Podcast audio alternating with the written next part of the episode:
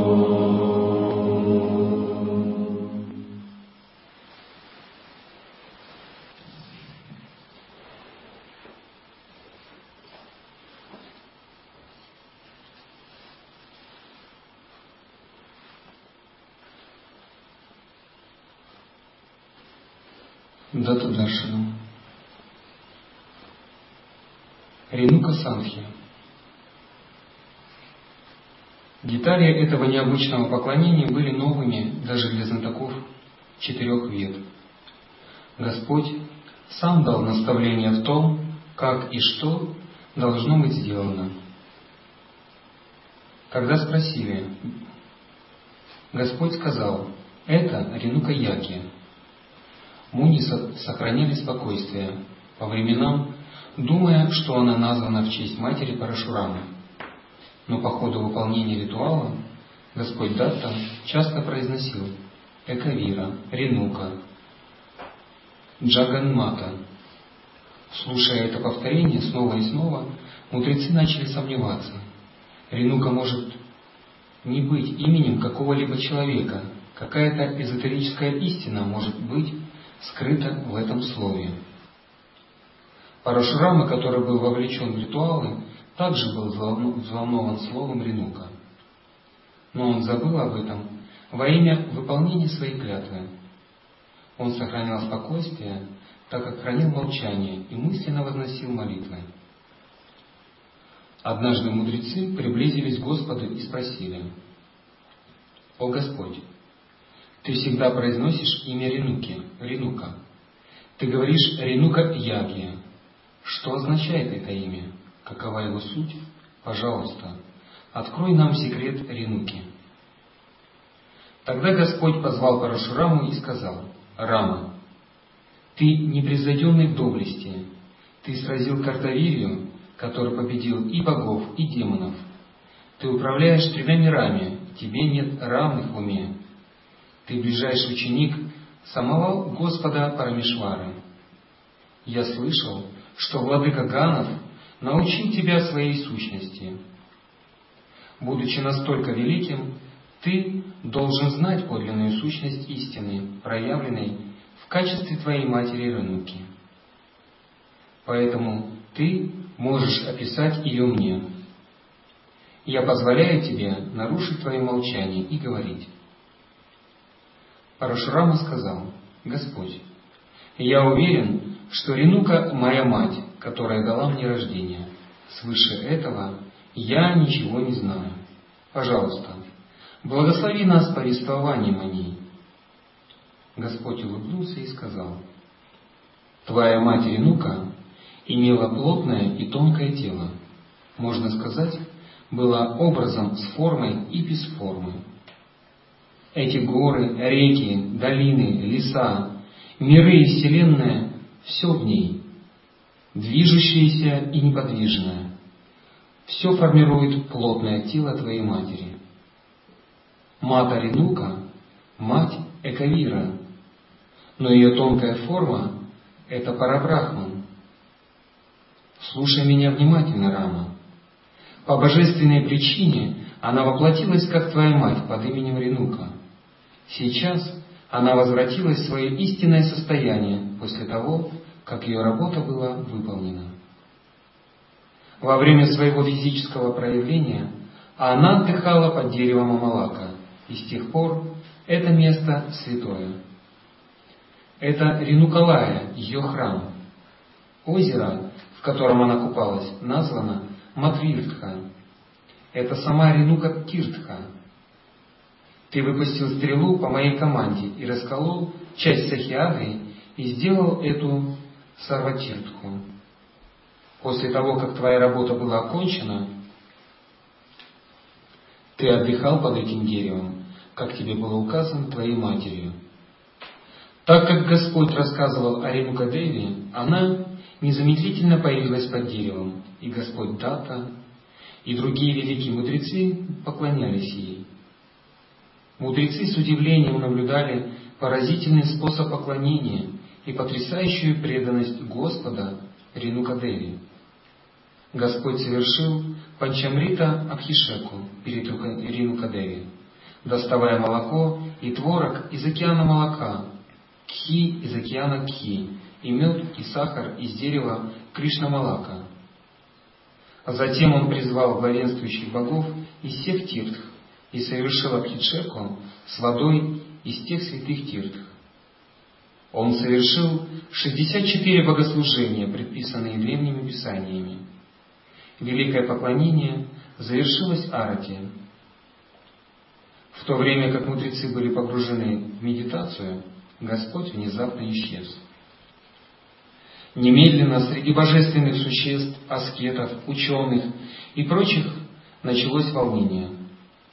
Они применили свои сверхъестественные силы для поиска Его во всех трех мирах, но нигде не могли найти Господа. Удивление переросло в беспокойство. Что бы он ни делал, и в каком бы состоянии он ни находился сейчас, Господь думает только о Ренуке. Следовательно, он должен слиться с принципом Ренуки. Так думали ангелы. Что мы знаем о Ренукататве? Можем ли мы достаточно понять сердце самого Господа Датты?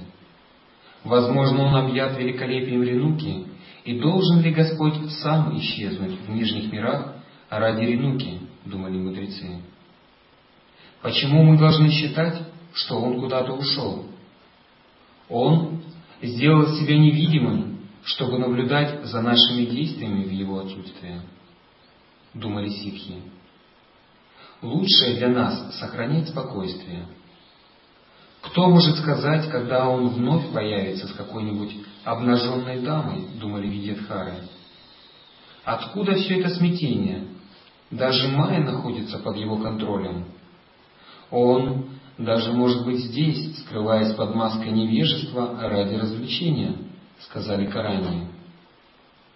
Пока каждый высказывал предположения в соответствии со своими склонностями, Господь внезапно появился вновь. Итак, ситхи и риши не знали, что и думать, когда Дататрея исчез, и многие из них высказывали свои предположения. Но все они сошлись на, том мнении, что они не понимают Дататрею. Слишком он запределен, находится за пределами их понятий.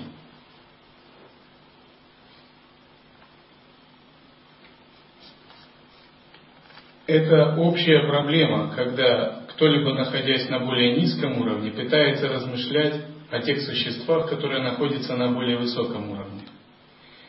Часто они думают так или думают так, и придумывают самые фантастические вещи. Но чтобы понять тех, кто находится на более высоком уровне, есть только единственный способ – самому подняться на этот уровень. Все остальное не работает. Другой способ – это обрести преданность, и в этой преданности войти в состояние слияния с тем, кто на более высоком уровне. Тогда понимание само начинает открываться. В этом принцип гуру-йоги.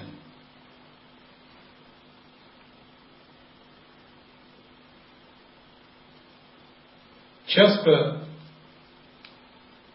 ученик на начальной стадии, он не совсем понимает принцип взаимоотношений с гуру. Или у него могут быть разные фантастические представления или проекции. Он может думать, гуру читает все мои мысли, а другой может думать, он мне посылает энергию, точно, и следит за мной, бдит с подзорной трубой астральной. Но разные бывают представления, самые невероятные. Романа Махариши иногда получал письма. Спасибо за то, что вы нам посылаете энергию. Вот я вчера покупал то-то, и мне товар пришел, вдвойне, я помолился, представил вас, и по цене в два раза дешевле. Как будто Романа Махариши только и делает, что следит за своими учениками, как бы им где-то что-то подкрутить, чтобы выгоднее было. Иногда ученика очень волнует ситхи, которые проявляет или не проявляет духовный учитель. Он терзается буквально, имеет ли мой гуру ситхи или не имеет. А если имеет, почему не проявляет? А если не имеет, почему не имеет? Ведь должен же иметь. Но, приходя, вы должны быть более зрелыми учениками. Вы должны понять, чему вы учитесь у духовного учителя, чему учит духовный учитель, и что есть учение. То есть, если бы учение говорила конкретно, что мы здесь учимся ситхи, мы бы ставили этот вопрос на каждой лекции, только бы этим занимались. Но когда речь идет о джняне и мудрости, это другое немного. Следует понимать, в чем учение, в чем сущность учения, и насколько одни вещи важны, насколько другие вещи важны.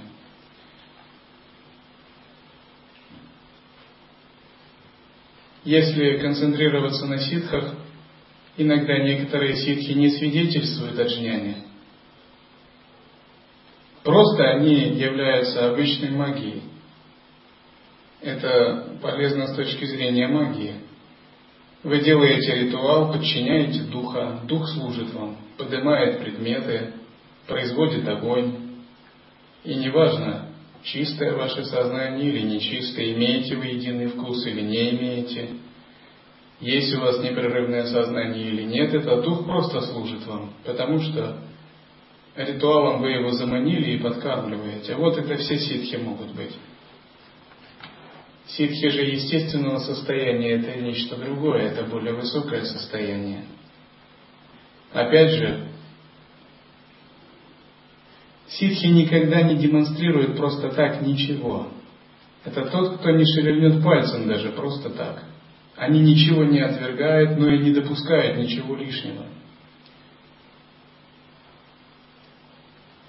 Потому что они ведомы своей более высокой мотивацией. Считается, допустим, если ситхи демонстрируются, то они растрачиваются.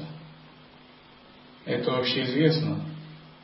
Своя биография, своя садхана, свои мистические опыты – свои ситхи йогин должен держать в тайне, пока он не поднялся на очень высокий уровень. Как только это выносится сильно на показ, особенно с теми, кто не делится майя, это все начинает очень быстро уходить, быстро теряться.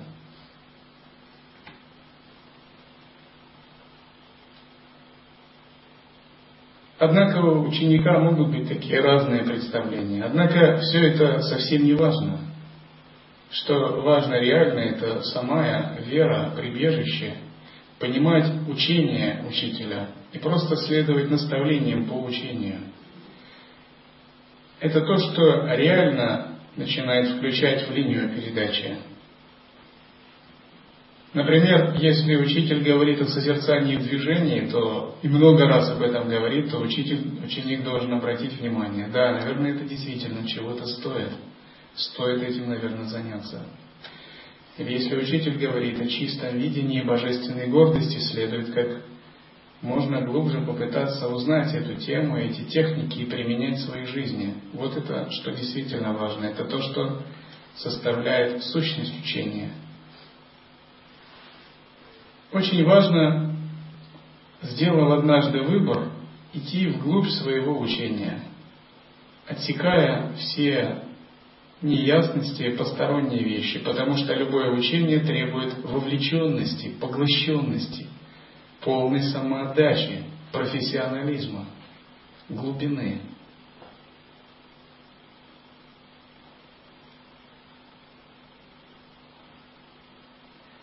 И вот девять принципов, которые следует соблюдать ученику, чтобы понять принцип гуру, когда он учится.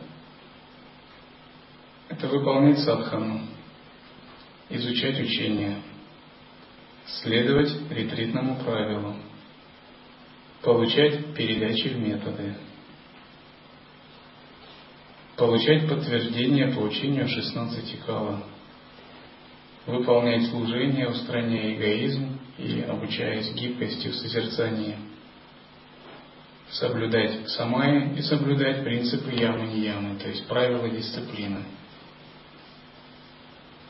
Если эти принципы выполняются, рано или поздно мы приходим к тому пониманию, о котором говорит духовный учитель. И это понимание будет состоять из чистого видения, божественной гордости, единого вкуса, погруженности в естественного состояния. Другими словами, очень важно понимать алгоритм, по которому ты идешь. Вот есть учение 16 кала, и следует это учение воспринять как ту лестницу, по которой ты идешь в небеса. И для себя представить, вот это первая ступень, вот вторая, вот третья, на какой ступени я нахожусь, какая следующая, и что мне надо сделать, чтобы перейти на следующую, и что мне надо сделать, чтобы побыстрее перейти на следующую без ошибок. И вот овладение схемами, алгоритмами учения – это дело ваше, то есть дело ученика. Здесь эту работу за вас никто не сможет сделать. Как бы, ну, бывают разные мечты такие наивные, что вот гуру скажет самое главное двумя словами, и ты все поймешь. Возможно, это и произойдет, но не сейчас. Может быть, лет через 12. Потому что это самое главное может быть воспринято, когда вы уже готовы. И когда сосуд уже полон. Когда в уме остались, может, какие-то двойственные, самые последние зацепки, их надо устранить. Но это отнюдь не заменяет вашу работу. Ваша духовная работа должна быть сделана качественной, она должна делаться постоянно.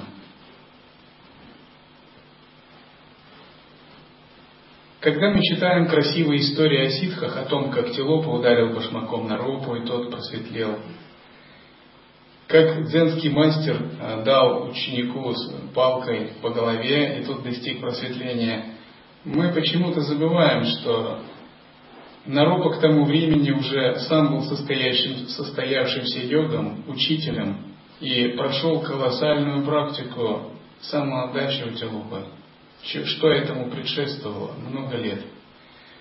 Или что тот монах, который получил дзянской палкой, он лет 18 в монастыре много медитировал, занимался служением, постоянно общался с гуру, разгадывал каны. То есть часто до нас доходят какие-то отблески, искры, самые сливки, а всю тяжелую работу мы как бы не видим и думаем, вот здорово, мне бы там. Но ступеньки на пути в небо нельзя перепрыгивать.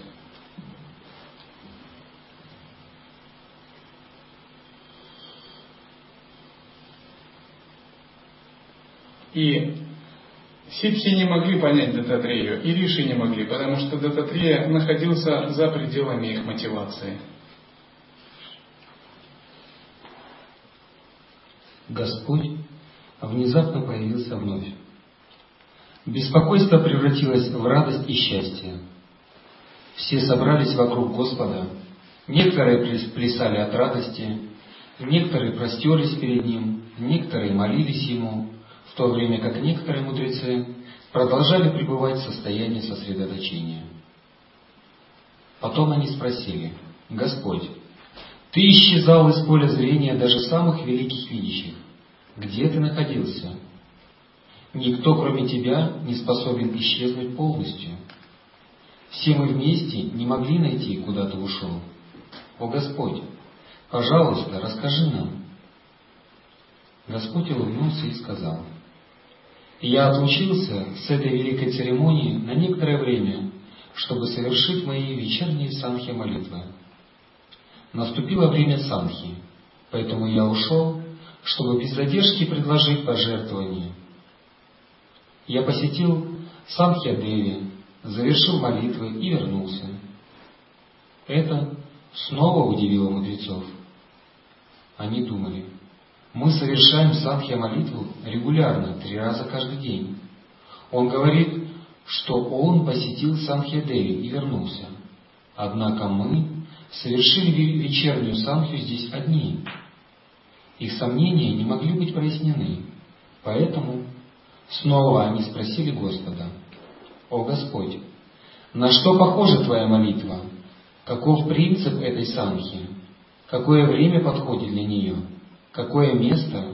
И как ее достичь? Пожалуйста, подробно расскажи нам об этом». Господь сказал серьезным тоном, «О ученые, Йогишвари Ринукадеви, которая всегда пребывает в чистых сердцах всех йогов, это сама Санхьядеви. Она единственная достойна поклонения. Я вернулся после вознесения ей молитв. Так как она существует в качестве сердцевины всей материи и как модификация разума, ее называют Санхией,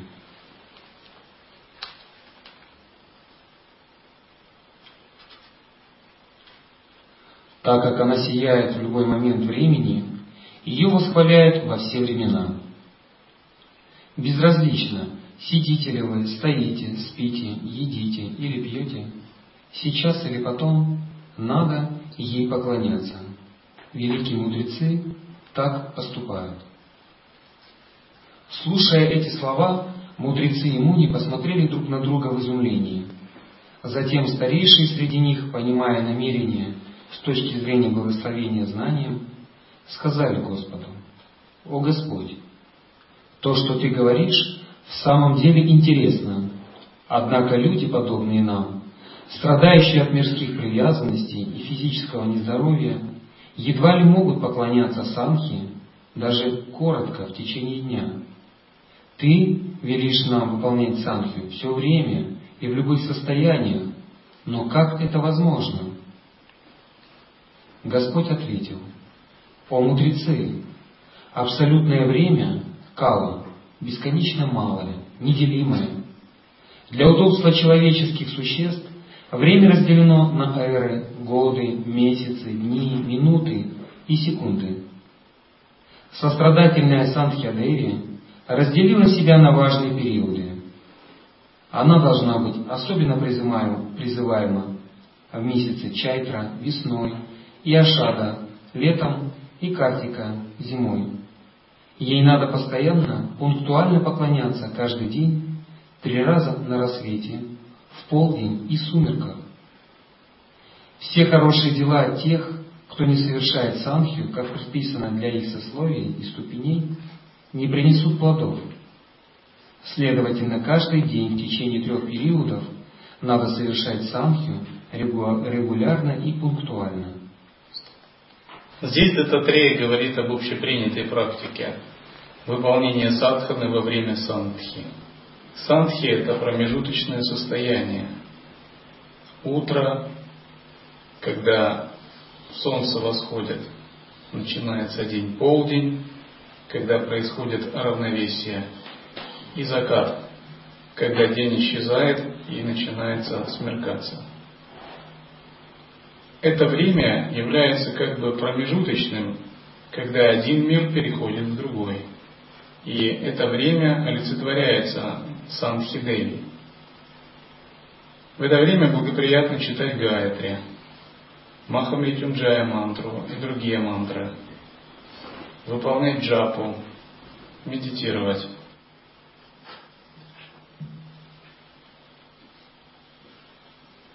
Деви пребывает, как Махакали в Иданаде, как Махалакшми в Пингаланаде и как Экавира в Сушумнанаде в нашем теле. Каждый, кто молится ей в течение всех трех периодов, этим йогическим способом, объединяя Тринади, будет благословлен ее откровением. Поэтому вы должны поступать так же. Таким образом, наставляя аскетов Санхиринука Татве, Господь, заметив, что настало время джняны, отправился в место поклонения, чтобы выполнить должный ритуал. Что означает такое поклонение с точки зрения учения лай-йоги?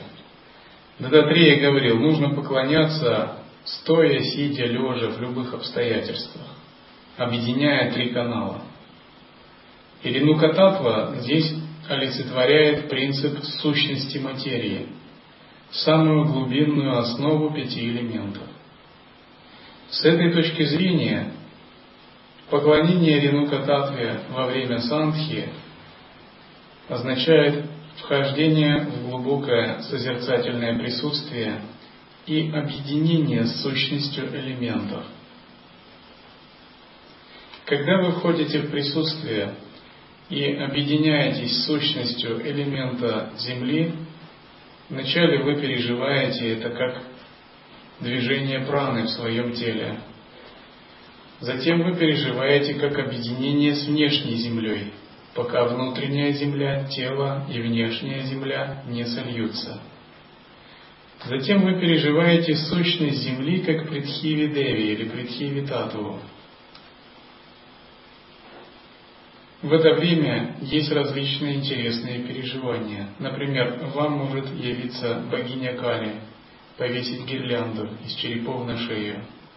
Или вы можете увидеть огромную черную женщину, которая будет танцевать рядом с вами или просто возлежать. У вас может появиться чувство непостижимого величия или вес тела может меняться. Это объединение с Предхивитатвой – Спонтанно у вас могут начаться движения рук, ног, крии, пробуждение энергии в копчике. Или вы можете встречаться на тонком уровне с разными божественными существами, которые будут передавать вам энергию или наставления. Либо вы сможете читать особые сутры или тантры, связанные с садханами элемента Земли.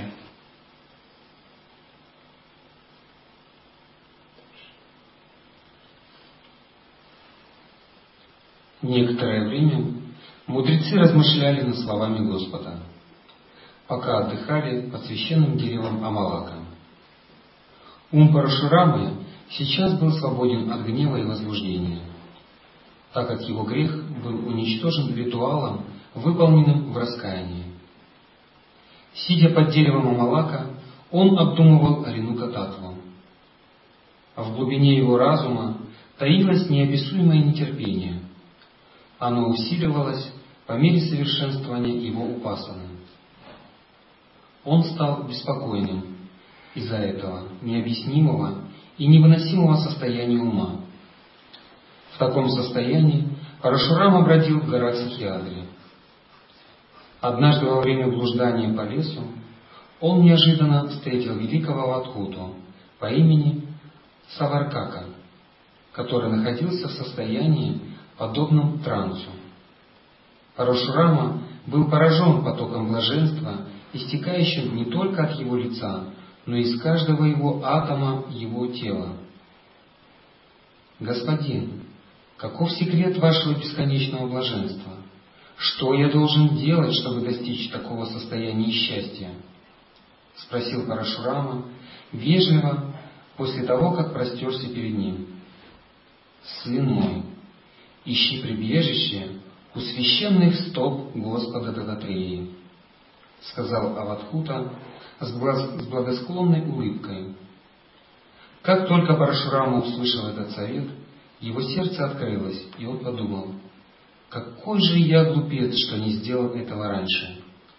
И сразу, удалившись, он вернулся в ашрам и припал к стопам Господа, сидевшего в добром настроении и ища прибежище он сказал, «О Господь, разгони эту неуспокоенность во мне, даруй мне знание, джняну, и благослови меня бесконечным блаженством, умоляю Тебя». Парашурама, хотя и был вашими дататреей, не понял принципа гуру-йоги, сущности дататрея, и он был еще в состоянии враджиса, возбужденности и беспокойства, поэтому он пошел куда-то бродить и что-то искать, сам не зная чего пока не встретил Аватхуту, который дал ему совет. Ищи прибежище в Господе Дататреи.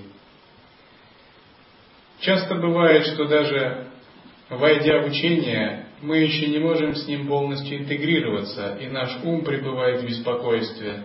Мы что-то ищем. Мы еще не пьем нектар, и мы не насытились. Мы постоянно что-то ищем. Мы так ищем, наш ум туда уходит, туда, мы еще не можем извлечь из учения нектар и пить его, пользоваться им. Это происходит потому, что мы еще неопытные пользователи учения. Но здесь не следует позволять уму метаться, не следует раз, позволять уму разбрасываться. Все, что нужно, это концентрироваться на глубинах учения, проникать в его тайны и применять его. Когда ум беспокойный, разбросанный, неуверенный, не имеющий веры, не опирающийся на самаю, это плохое состояние для садху. Оно никуда не годится. В нем нельзя достичь результата в принципе. Как не может взлететь птица, если ей на каждую ногу привязать гирю по 16 килограмм. Она может махать крыльями и курлыкать, но все это бесполезно. Только однонаправленный ум, вера, преданность, отсутствие сомнений, глубокое знание тонкостей философии, искусность, профессионализм в владении методами, искусными средствами, самодисциплина и садхана, выполняемая годами, самоконтроль ума позволяют по-настоящему глубоко прочувствовать учение –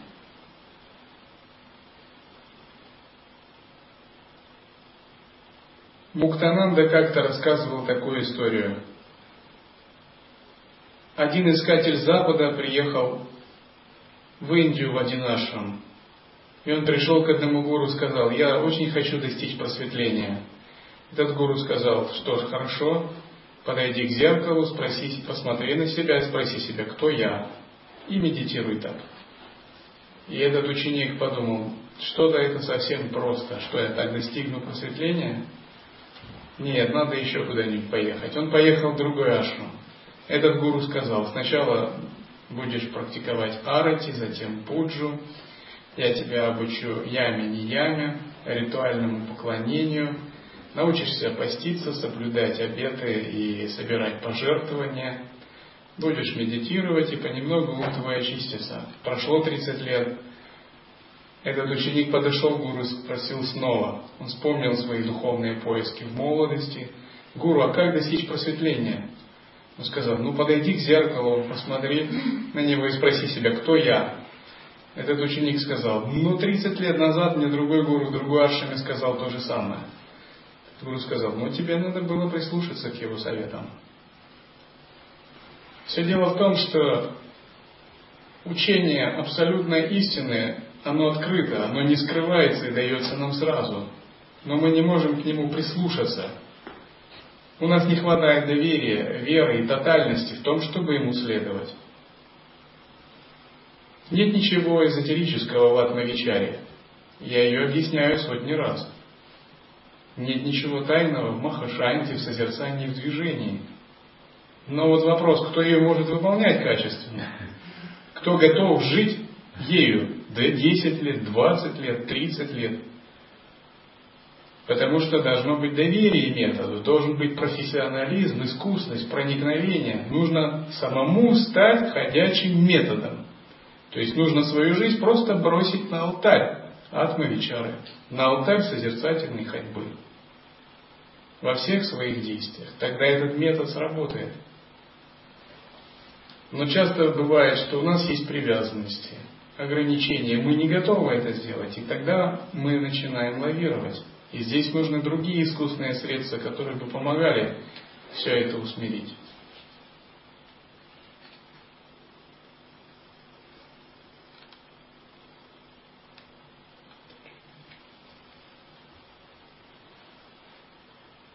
Наградив его любящим взглядом, Господь Дата сказал, «Сын мой, ты выполнил суровую аскезу, и твой ум сейчас достаточно очищен, чтобы ты мог просить об этом.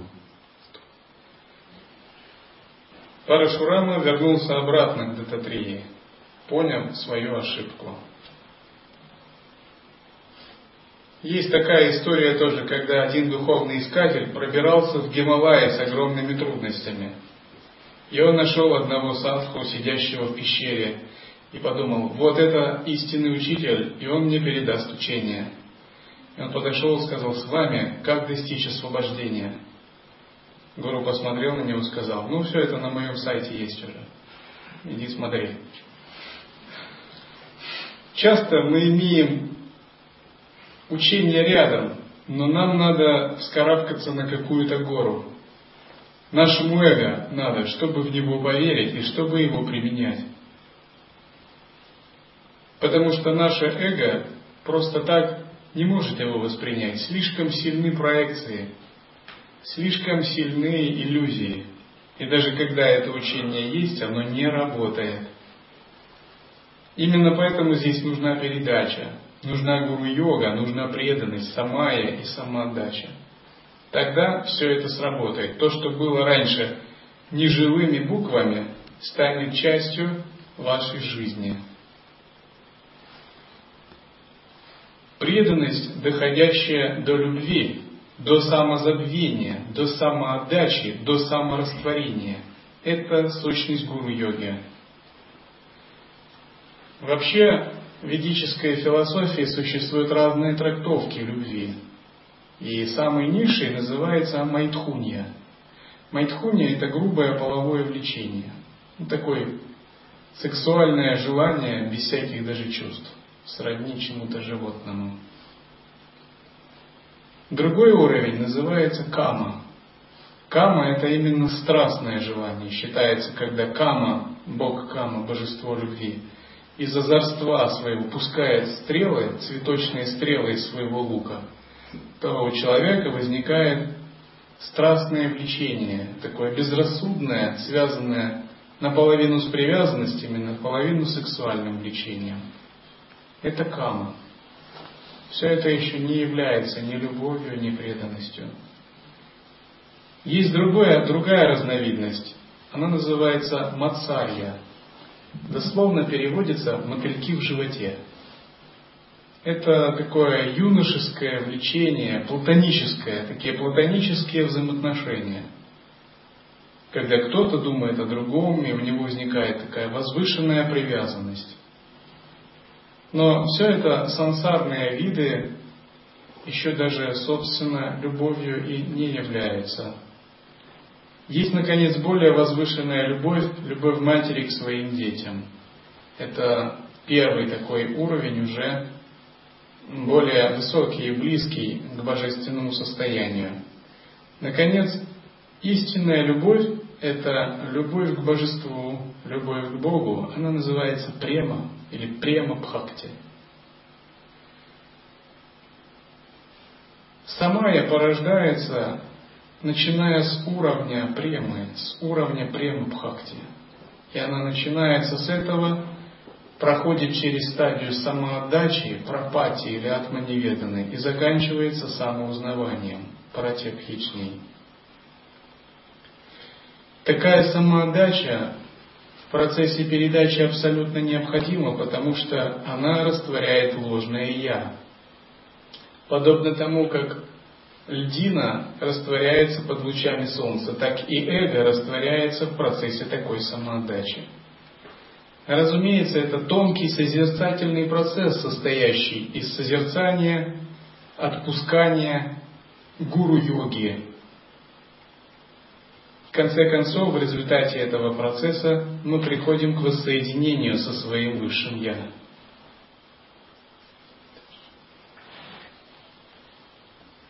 Я ждал этого момента. После этого Господь передал Парашураме знание собственного «я» и даровал ему просветление. Это великое знание внутреннего «я» известно как Трипура Рахасия, который рассматривается как священный текст высшего знания. Через милость Датты Парашурама стал следующим джняни и ушел в горы Махендра и поселился там – вот как Садгуру Дататрея в равной степени благословил Картавири Арджуну и Парашураму тем, что каждый из них хотел, и обоим даровал вечное блаженство. Господь Дататрея был воплощением Нараяны, Создателя, Хранителя и Разрушителя, Многочисленные утверждения в священных книгах подтверждают это. Вишну воплощался во многих формах, однако даровать самого себя – это уникальное свойство Дататреи. Пураны говорят, что такова его клятва, и что бы ни было предложено ему с любовью и преданностью, даже если это будет капля воды, лист тулоси или плод, он принимает это, так как легче всего достигнуть его путем преданности. Даже маленький кусочек безмерно понравится Господу, и Он дарует больше, чем то, о чем преданный просит. Однако среди других воплощений, воплощение Тататреи уникальное и наивысшее.